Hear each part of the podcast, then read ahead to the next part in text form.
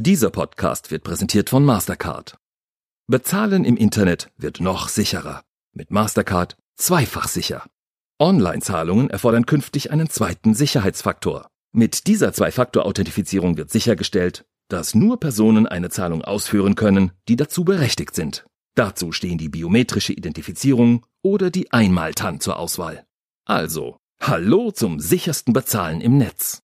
Weitere Informationen gibt es auf mastercard.de slash update. Herzlich willkommen zu einer neuen Folge unseres FAZ Digitech Podcast. Künstliche Intelligenz ist eine Schlüsseltechnologie des 21. Jahrhunderts. Darüber haben wir hier schon häufig gesprochen und wir haben immer wieder auch herausgestellt, welche ähm, wichtigen Forschungsergebnisse auch in Deutschland geleistet werden. Sie erinnern sich vermutlich an das Gespräch mit Bernhard Schölkopf vom Max-Planck-Institut in Tübingen, hochdekorierter Forscher, der uns vor gar nicht allzu langer Zeit einen Einblick gegeben hat in das, was kommt, was man vielleicht mit weniger Daten machen kann, wie weit wir in zehn Jahren sind. Aber eine ganz wichtige Frage, gerade in Deutschland, ist auch immer wieder, wie können wir damit denn wirklich Geld verdienen? So schön unsere Grundlagenforschung ist und auch die Tatsache, dass sich unsere Fachleute da nicht verstecken brauchen. Wie schaffen wir es daraus, Produkte zu machen, mit denen Unternehmen wirklich Geld verdienen und Arbeitsplätze aufbauen können, auch in Deutschland in diesem Bereich. Und dafür haben wir heute einen kompetenten und interessanten Gesprächspartner, nämlich Adrian Locher von Merantix. Hallo Adrian. Hallo und guten Morgen. Und dann noch ganz kurz, wer ihn hostet. Das ist das Stammteam. Alexander Armbruster ist mein Name. Ich bin Ressortleiter in unserer Wirtschaftsredaktion und Carsten Knob, unser Herausgeber. Wir sind sozusagen ja die Stammgastgeber im Digitech Podcast. Hallo Carsten, auch dir. Hallo Alex, hallo lieber Adrian.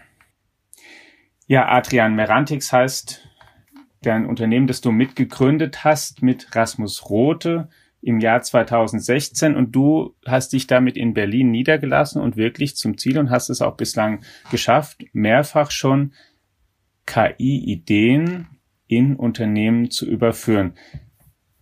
Stell dich doch mal vor, wie kamst du dazu, dass du der bist, der du heute bist? Ja, vielen Dank, Alexander. Eine schöne Frage zum Einstieg. Ähm, ich versuche sie kurz und äh, prägnant zu beantworten. Äh, Merantix ist ein Venture Studio. Wir bauen Unternehmen auf, die auf der KI-Technologie basieren. Wir setzen also sozusagen Spitzenforschung in Produkte ein, die das Leben von uns Menschen verbessern sollen. Wir kommen später wahrscheinlich noch ein bisschen dazu, was einzelne unserer Unternehmen aus unserem Portfolio machen. Ich bin seit 20 Jahren Unternehmer ich habe äh, zehn Unternehmen mit aufgebaut.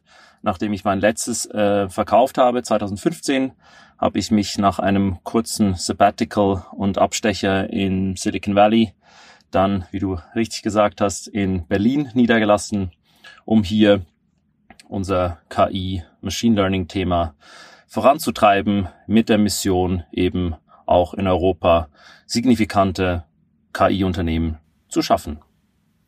Du bist gebürtiger Schweizer, hast studiert in St. Gallen und dann hast du schon gerade gesagt, einen Abstecher nach Kalifornien gemacht. Was hat dich denn zurück nach Berlin verschlagen? Denn ähm, Kalifornien ist ja auch durchaus kein unattraktiver Standort für diese Ideen. Nein, genau, es ist ein schöner Ort und es war immer auch schon so mein Traum, mal da auch zu leben. Das habe ich dann auch gemacht ähm, und habe gleichzeitig aber auch festgestellt, mein Herz schlägt doch eben auch sehr stark für Europa und ich glaube auch, dass wir in Europa eigentlich alle Einzelteile haben, um gute KI-Anwendungen zu entwickeln. Wir müssen nur das Zusammensetzen etwas besser hinkriegen. In Deutschland hast du dich dann oder in Europa für Berlin entschieden. Wieso ausgerechnet Berlin? Ich finde Berlin persönlich eine tolle Stadt und ich lebe gerne hier. Ähm, finde, die Stadt äh, hat sehr viel Lebensqualität, hat sehr viel Diversität und sehr viel Internationalität. Ich selber war jetzt aber nicht ausschlaggebend natürlich, äh, sondern wir haben uns in Europa sehr systematisch verschiedene Standorte angeschaut. Die wichtigste Frage, die wir uns dabei gestellt haben, ist, wo kriegen wir Talente aus der ganzen Welt hin gezogen sozusagen. Wo können wir sie anlocken? Mhm. Also noch nicht mal so sehr, wo finden wir am meisten Talente, sondern in welchem Ort äh, eignet sich besonders gut, um eben auch wirklich auf internationaler Ebene Talente anzuziehen. Das ist uns heute, Stand heute, sehr gut gelungen. Wir haben in unserem Team äh, mittlerweile über 30 verschiedene Nationen. Das ist ein dickes Kompliment an Berlin. Ähm, super erfreulich. Ähm, und natürlich ist das nach, also in nach Corona-Zeiten wird das wahrscheinlich auch nochmal irgendwann wieder relevanter, dass Berlin diese Anziehungskraft hat. Ich wollte eben gerade aber noch kurz so eine Zwischenfrage stellen. Ähm, ihr bezeichnet euch ja als das erste Venture-Studio für künstliche Intelligenz der Welt. Also insofern als etwas ganz Besonderes. Vielleicht kannst du das nochmal etwas stärker rausarbeiten, was das Einzigartige daran ist, also aus eurer Sicht, ähm, äh, dass das Merantix dieses, dieses Alleinstellungsmerkmal gibt in einem Markt, wo man sich vorstellen kann, dass da eigentlich ganz, ganz viele und auch sehr etablierte Venture Capital Geber unterwegs sind. Ja, genau. Ähm, das ist auch so und das ist auch gut so, dass da sehr viel passiert. Ähm, wir haben den Ansatz eines Venture Studios gewählt. Ähm, das Besondere an einem Venture Studio ist, dass wir im Prinzip uns vor allem über unser Ökosystem, was wir geschaffen haben und weiter auch schaffen, ähm, von anderen Kapitalgebern in diesem Bereich abgrenzen. Das Ökosystem besteht grundsätzlich aus fünf verschiedenen Komponenten. Ähm, das ist einmal die Talentseite, wo es uns gelingt, aus verschiedensten Disziplinen sehr, sehr gute Leute anzuziehen, aus denen dann Teams zu bauen, äh, die wiederum dann ähm, einzigartige Unternehmen entwickeln. Hm.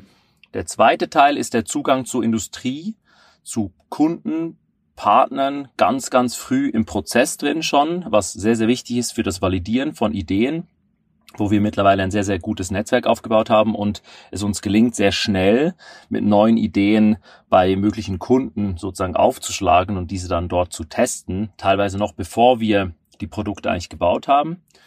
Der dritte Teil ist der Investorenzugang, das Netzwerk zu weltweit äh, Investoren, die wichtig sind für das Weiterentwickeln unserer Unternehmen, sobald sie mal in die Wachstumsfinanzierungen reinkommen. Innen drin sozusagen sind zwei weitere Komponenten, die ganz entscheidend sind. Das ist einmal das Know-how, die Expertise und der freie Fluss von Ideen und Wissen innerhalb von unseren Unternehmen und auch innerhalb unseres Ökosystems. Alle unsere Unternehmen sind Teil sogenannter Open Research Agreements, die den freien Fluss von äh, Wissen fördern und äh, gleichzeitig natürlich auch Regeln festlegen, was mit diesem Wissen passieren darf. Der fünfte Teil sozusagen ist dann die Infrastruktur, die wir bereitstellen. Gerade im Bereich Machine Learning habe ich natürlich einiges an auch technischer Infrastruktur, ähm, die ich sozusagen bei jedem Unternehmen eigentlich immer wieder von Grund auf bauen muss, und da geben wir natürlich schon einen sehr schnellen Start, indem man eben die Basissachen nicht mehr alle schaffen muss, sondern da auf eine basierende, auf eine bestehende Plattform aufsetzen kann. Hm. Ähm, nicht zuletzt dann natürlich auch das Thema Office-Flächen, ähm, die wir unseren Unternehmen bereitstellen. Alle unsere Unternehmen und in der Berantix-Gruppe sind co-located. Okay. Was gehört da zur Infrastruktur? Habt ihr genug Daten? Wir sammeln jedes Mal, wenn wir ein neues Unternehmen bauen, natürlich wieder neue Daten und schließen dazu eben auch Partnerschaften. Als Beispiel unser Portfoliounternehmen Vara hat bereits zum Start innerhalb von ungefähr einem Jahr mit ähm, 15 Partnern zusammen das mittlerweile größte Datenset in diesem Bereich aufbauen können. Partner waren dabei kommerzielle, teilweise auch börsengelistete Unternehmen, aber gleichzeitig auch Forschungsinstitutionen ähm, bis hin zu Universitätskliniken. Kannst du da noch ein bisschen detaillierter sagen? Jetzt haben wir über Vara schon angefangen zu sprechen, was die machen. Das ist ja eines der Unternehmen, die unter dem Merantix-Dach entstanden sind schon. Genau, im Healthcare-Bereich in dem Fall. Genau, Vara ist im Bereich Brustkrebsfrüherkennung ähm, und hat ein System entwickelt, welches die vollautomatisierte Diagnose von Brustkrebs-Screening-Fällen kann. Ähm, dabei operiert es so, dass es sich die Fälle rausgreift, bei denen es sehr, sehr sicher ist, dass es sie beurteilen kann und alle anderen Fälle immer noch dann durch einen Arzt beurteilen lässt. Damit sind wir bei einem Automationsgrad von aktuell ungefähr 50 Prozent. Und das ist schon im Einsatz, hast du ja auch gesagt. Das ist schon im Einsatz. Das ist jetzt seit wenigen Monaten tatsächlich live im Einsatz. Wir haben im April diesen Jahres eine weitere Finanzierungsrunde äh, in Vara gehabt und äh, im Sommer begann der sozusagen der, der Go Live in den Markt in Deutschland und nächstes Jahr werden wir in weitere europäische Länder damit äh, vorstoßen. Wollen wir auch noch kurz über SIA, Search und Causa sprechen, damit man so ein bisschen noch mehr Eindruck bekommt, was ihr sonst noch so macht? Ja, sehr, sehr gerne. SIA Search ist ein sehr technisches Unternehmen. Ähm, sie stellen sozusagen Basisinfrastruktur für Machine Learning und künstliche Intelligenz äh, her. Es ist ein Datenmanagement-Unternehmen. Dabei helfen wir Unternehmen, die KI-Algorithmen entwickeln, dabei ihre Daten zu verwalten ähm, die Daten auch weiter auszuwerten und sicherzustellen, dass ich mit den richtigen Daten meine Systeme trainiere. Ähm, dieses System ist in verschiedenen Branchen unterwegs, allen voran natürlich nicht zuletzt auch äh, Bereich autonomes Fahren, also die Automobilindustrie, in denen wir vereinfacht gesagt den Entwicklern dabei helfen, die Systeme schneller auf die Straße zu kriegen. Causa ist ein Unternehmen im Bereich Causal Reasoning. Es ist eigentlich ähm, ein Business Intelligence Automationsunternehmen, in dem es darum geht, aus großen Datensätzen Muster zu erkennen und im Prinzip Arbeit, die heute ähm, Business Intelligence Analysten äh, tun, dann eben auch zu automatisieren, um die Veränderung von KPIs sozusagen nachvollziehen zu können, herausfinden zu können, was war der Grund, dass sich KPIs verändert haben, aber auch Potenziale. Nochmal für nicht Eingeweihte ganz kurz, was KPIs sind, sagen bitte. Key Performance Indicators, also die Kennzahlen eines Unternehmens, die sich verändern können. Und wir helfen dabei, die Veränderungen nachvollziehen und aber eben auch äh, ungenutzte Potenziale äh, zu weiteren Verbesserungen von solchen Kennzahlen ähm, aus großen Datenmengen herauszulesen. In Causa steckt ja auch natürlich nicht unbeabsichtigt das Wort Kausalität drin. Und da erinnere ich mich noch, dass wir darüber zum Beispiel mit Bernhard Schölkopf auch ausführlich sprachen, der sagte, das ist für ihn gerade eines der spannendsten Gebiete in der KI, weil vieles, was maschinelles Lernen macht, Mustererkennung ist weiterhin vor allen Dingen ja erstmal Korrelationsanalyse im weitesten Sinne ist. Man versucht Zusammenhänge zu identifizieren, aber man kann noch nicht immer genau sagen, was sozusagen Ursache und Wirkung ist. Was nehmt ihr denn für Technologien da aus der KI, um das besser hinzukriegen? Ja, ich glaube, die Kausalität und Causal Reasoning im, im Deep Learning Bereich ist genauso eine spannende Entwicklung der letzten paar Jahre, die eben plötzlich angefangen hat zu funktionieren.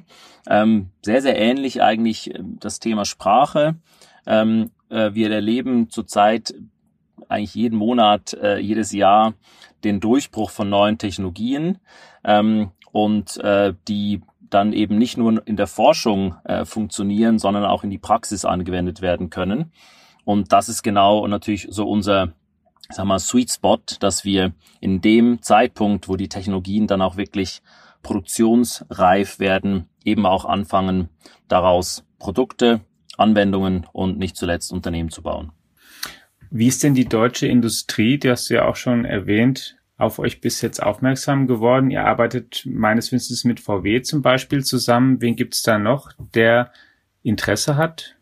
Nur um auch mal einzuordnen, wie gefragt ihr da eigentlich seid momentan auch. Ja, also wir arbeiten tatsächlich mit zahlreichen Unternehmen zusammen.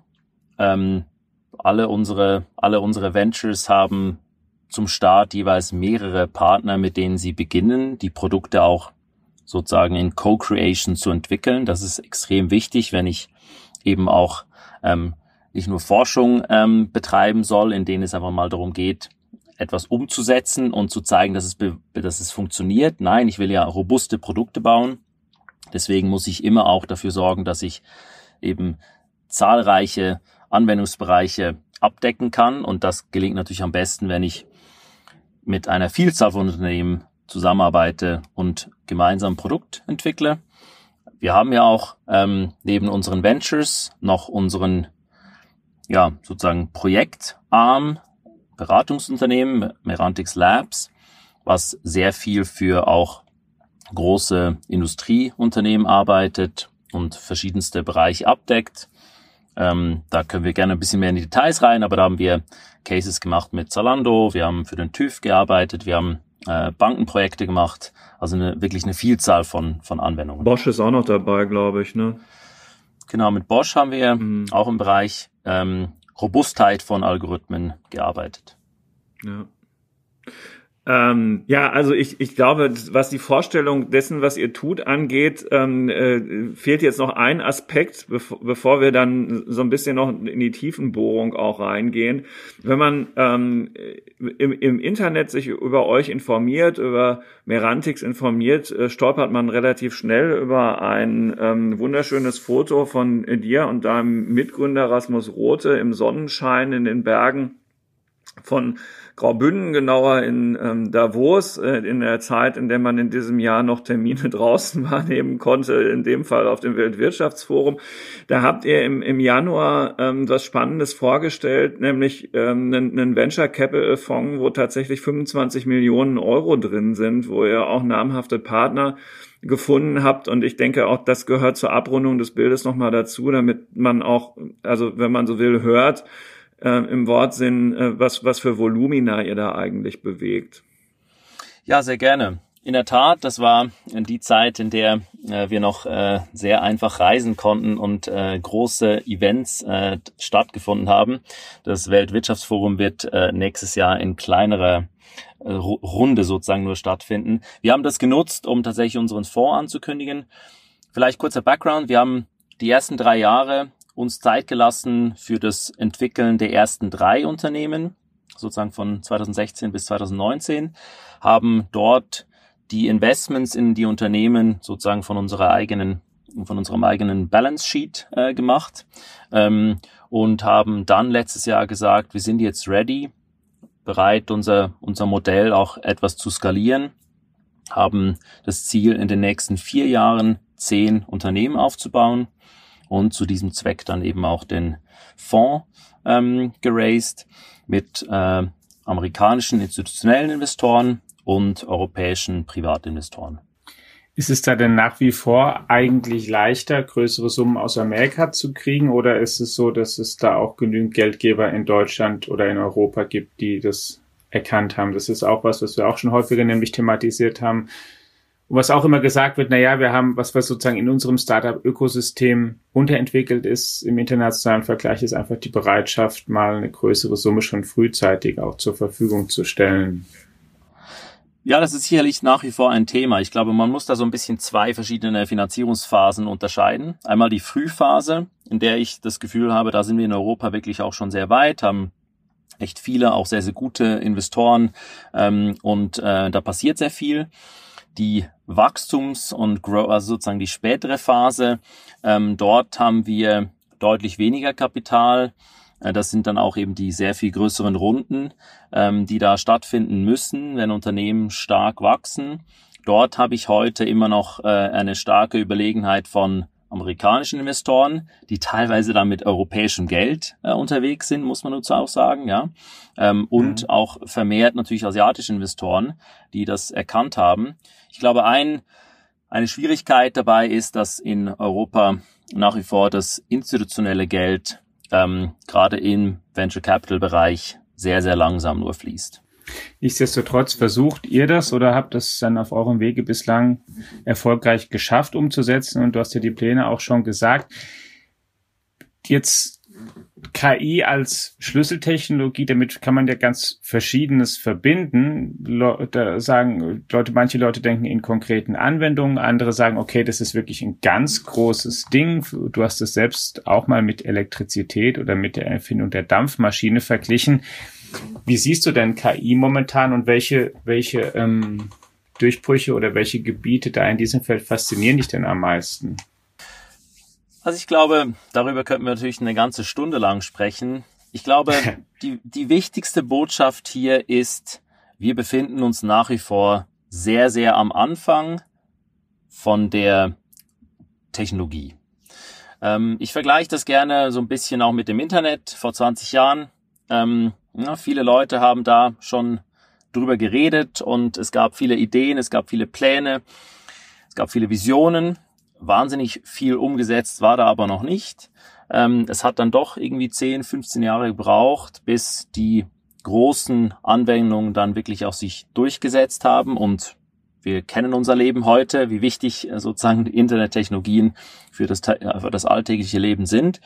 Wenn wir jetzt zu KI gehen, dann haben wir zwar auf der medialen Seite, zu dem wir auch beitragen mit einem solchen Gespräch natürlich, haben wir relativ viel Aufmerksamkeit und es wird relativ viel über die Möglichkeiten gesprochen, ähm, die auch da sind und die auch gemacht werden müssen. Wenn ich dann aber rausgehe sozusagen in die echte Welt und mir dann einfach jetzt mal ein Beispiel rausgegriffen anschaue, ich gehe in ein Krankenhaus und gucke, wie viel KI ist da in einem typischen durchschnittlichen Krankenhaus drin, so liege ich wahrscheinlich bei weniger als einem Prozent. Und das wird sich ganz bestimmt in sehr vielen Bereichen ändern. Ich glaube, zwei große Themen, wenn ich auf KI schaue, sind Automation. Das ist relativ selbsterklärend. Dafür, darüber wird sehr viel gesprochen. Das zweite Paradigma, was wir aber genauso wichtig empfinden und auch sehen in unseren Anwendungen, dass es eben eine sehr große Rolle spielt, ist die Akkuratheit, ist die Genauigkeit. Also es geht nicht nur darum, Dinge zu automatisieren, sondern eben auch in Dingen, in denen die Maschine einfach genauer sein kann als der Mensch, eben den Mensch entsprechend auch in Entscheidungsfindungen zu unterstützen. Hast du da Beispiele, die dir konkret vorschwimmen, wo du sagst, das können wir in Deutschland sehen in zwei, drei Jahren? Ja, also unser, unser Anwendungsbereich in der Medizin mit VARA ist, glaube ich, ein mhm. schönes Beispiel. Dort unterstütze ich sozusagen den Arzt dabei, indem ich ihn die einfachen Fälle schon abnehme ihn bei der Arbeit bei den komplexen Fällen sozusagen über die Schulter schaue, also unser System lernt da jedes Mal mit und damit die Automationsrate auf, auf, den, auf den Befundungsfällen eben von Jahr zu Jahr stark wachsen wird. Ja, das ist jetzt Bilderkennung, darüber mhm. reden wir schon recht lange.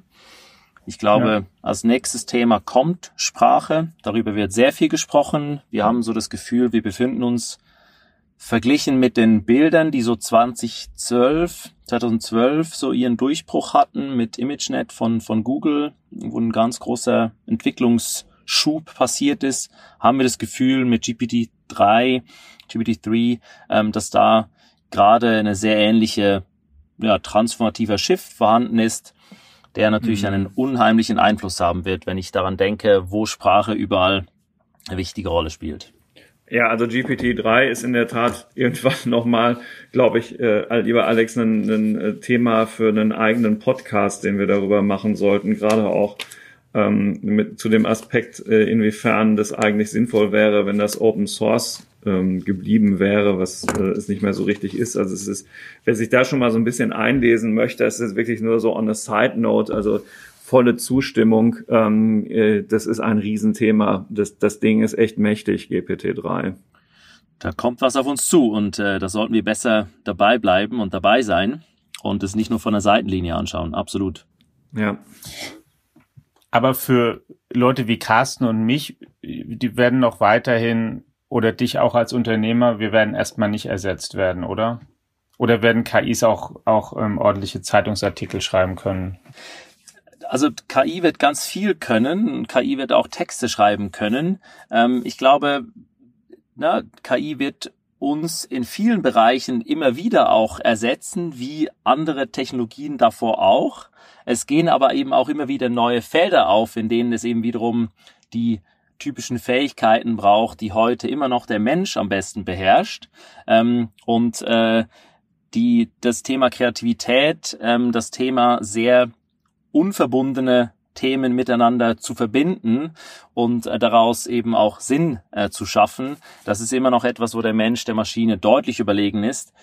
Ich persönlich bin ein ähm, ein, ein Technologieoptimist, deswegen habe ich da auch keine Angst davor, dass ich irgendwann äh, in einem Bereich ersetzt werde. Im Gegenteil, ich freue mich auf den Moment, wo mir KI Themen abnimmt, die ich sowieso langweilig finde und ich gerne meine Zeit für spannendere Themen verbringe. Da bist du hier, denke ich, in guter Gesellschaft. Wir Es also man muss wirklich damit äh, darauf bauen und aber das wäre auch mein wahrscheinlichstes Szenario, das ist das, was Menschen kreativ leisten, ähm, äh, augmentieren kann, also wenn man so will, bereichern, auch Freiheiten schafft, um, um kreativer zu sein. Das schon, also auf unser Geschäft übertragen, lieber Alex, so eine, weiß ich nicht, Quartalsberichte von Unternehmen, wo einfach Number Crunching betrieben wird. Ähm, das kann wahrscheinlich tatsächlich irgendwann eine künstliche Intelligenz besser, aber daraus intelligente Schlüsse ziehen. Das sollte dann doch weiterhin ähm, hoffentlich Redakteuren überlassen bleiben. Ähm, jetzt, Adrian, habt ihr mit Merantix nach vorne geschaut, auch noch weiteres vor? Den Fonds haben wir schon besprochen, aber im ersten Quartal 2021 plant ihr einen AI-Campus in Berlin aufzumachen. Was hat es damit auf sich? Genau, der Campus wird auf 5000 Quadratmetern inmitten von Berlin, in der Nähe von Hauptbahnhof, ähm, im Q1, wahrscheinlich im April, ähm, also Anfang Q2 eröffnet. Ähm, er wird Platz bieten für ungefähr 500 Leute. Ähm, wir erwarten Teams, Venture im Bereich Machine Learning, haben Platz da also für Startups, wir haben Platz für Teams aus, aus Corporates, die Machine Learning entwickeln und auch Forschungsinstitutionen. Die Idee ist, die unterschiedlichsten Bereiche unseres Ökosystems zusammenzubringen, sozusagen das Ökosystem, was ich auch anfangs beschrieben habe, was wir schon unter dem Dach von Merantix für unsere Unternehmen haben, zu öffnen für weitere Unternehmen, die Teil davon werden können um eben diese Entwicklung des Trans, dieser Transfer von, von Forschung in die echte Anwendung eben auch weiter zu fördern. Wir glauben, dafür ist es sehr, sehr wichtig, offene Plattformen zu haben, über die Kollaboration stattfinden kann, über die informelle, aber auch formelle äh, Wissensaustausch äh, stattfinden kann. Und wir wollen damit KI im Herzen von Berlin äh, eine Heimat geben. Wie kann man da mitmachen? Da kann man mitmachen, indem man sich bei uns äh, meldet und äh, schaut, welche Flächen noch frei sind. Ähm, wir haben grundsätzlich ähm, größere und kleinere äh, Büroflächen. Die Büroflächen aber sind nicht sozusagen das Wichtigste an dieser Fläche, sondern das Wichtigste an dieser Fläche ist unser sogenannter Connection Space. Das ist auf über 700 Quadratmetern eine Fläche, auf der Zusammenarbeit eben stattfinden kann. Verschiedenste Formen von Meetingräumen, Austauschflächen äh, bis hin zu Makerspaces äh, und auch äh, sozusagen Grünflächen da sind, ähm, in denen eben Austausch und äh, Arbeit stattfinden kann.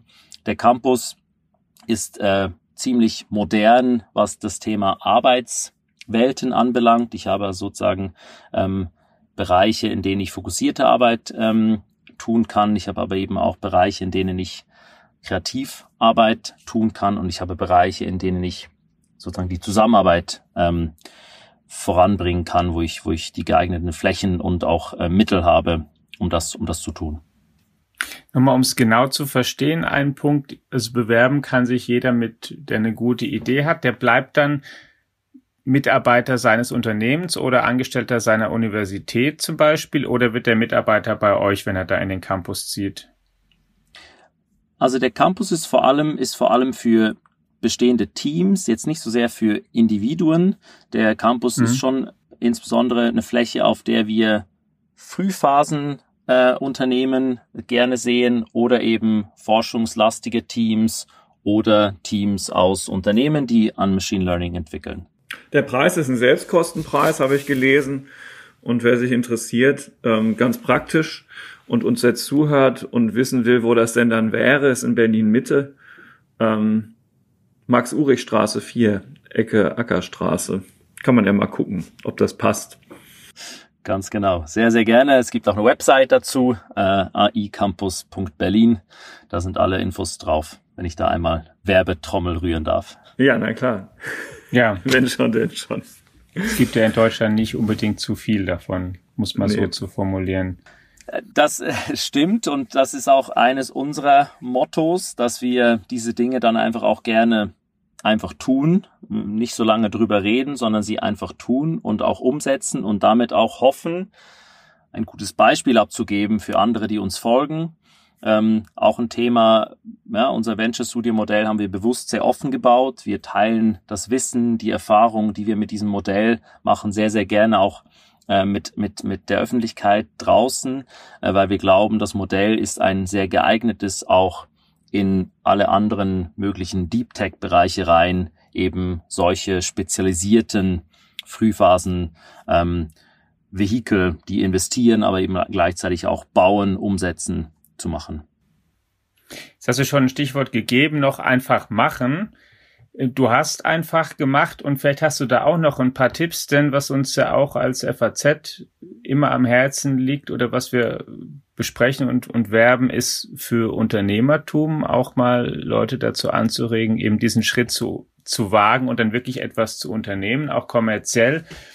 Du hast selbst gesagt, seit 20 Jahren machst du das. Ich habe mal nachgesehen, wir sind der gleiche Jahrgang. Vor 20 Jahren war ich noch in der Oberstufe und habe mich aufs Abitur vorbereitet.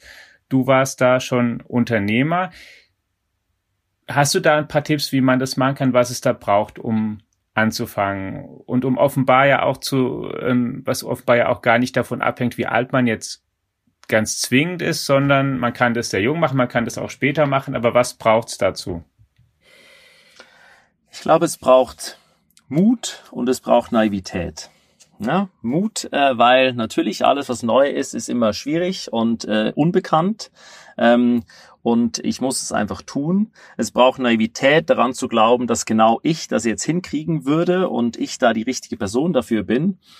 Ich glaube, mein persönliches äh, wichtigstes Learning ist sicherlich ähm, das Zusammenbringen der richtigen Leute ist der Erfolgsfaktor Nummer eins.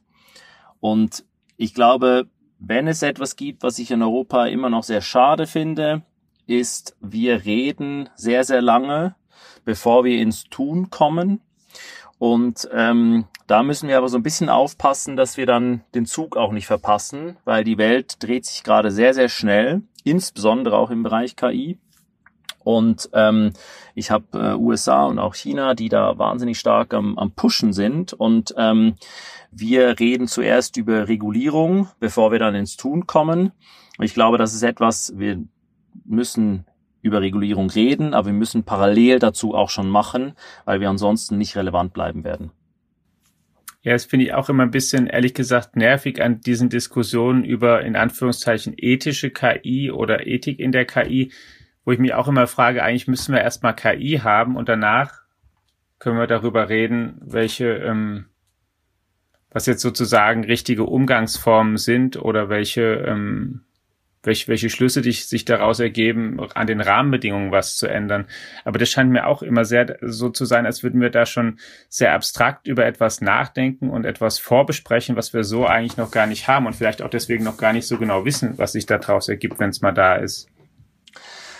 Absolut. Und ich glaube, das ist auch so ein bisschen ein kulturelles Thema. Ich glaube, wir haben in Europa ähm, sehr schnell zuerst Angst vor etwas Neuem und wir haben auch sehr schnell Angst, äh, den Level an Wohlstand, den wir heute haben, irgendwie zu verlieren und sind deswegen eher im Managen dieses Wohlstands gedanklich als im Schaffen von neuen Opportunitäten.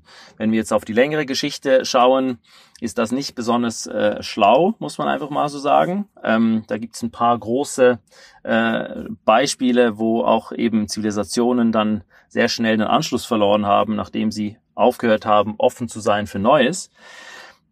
Wenn man das jetzt einfach mal so einem ganz simplen äh, Beispiel erklären will, ja, Stichwort autonome Fahrsysteme, geht noch eine ganze Weile, bis die, bis die kommen. Äh, das ist, ist mittlerweile klar. Das passiert nicht in den nächsten ein, zwei, drei Jahren.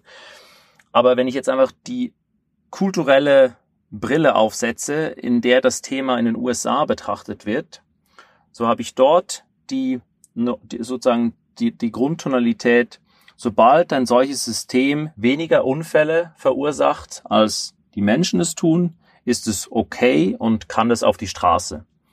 In Europa mhm habe ich eher die Perspektive, das System muss null Fehler machen, bevor es auf die Straße darf. Und es muss feststehen, ob ein Auto wen es zum Beispiel überfahren soll, was ja auch, finde ich, zum Teil sehr merkwürdige Gedankenexperimente sind.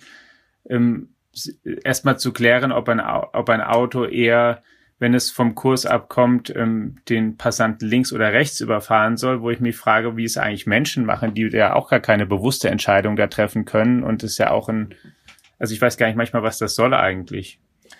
Ja, da sind wir bei einem spannenden Thema der Erklärbarkeit von Systemen, äh, wo natürlich auch irgendwie so eine äh, ne, ne eine implizite Idee vorhanden ist, dass der Mensch, auch zum Beispiel ein Richter, ne, jedes Mal auch seine Entscheidung vollständig erklären kann.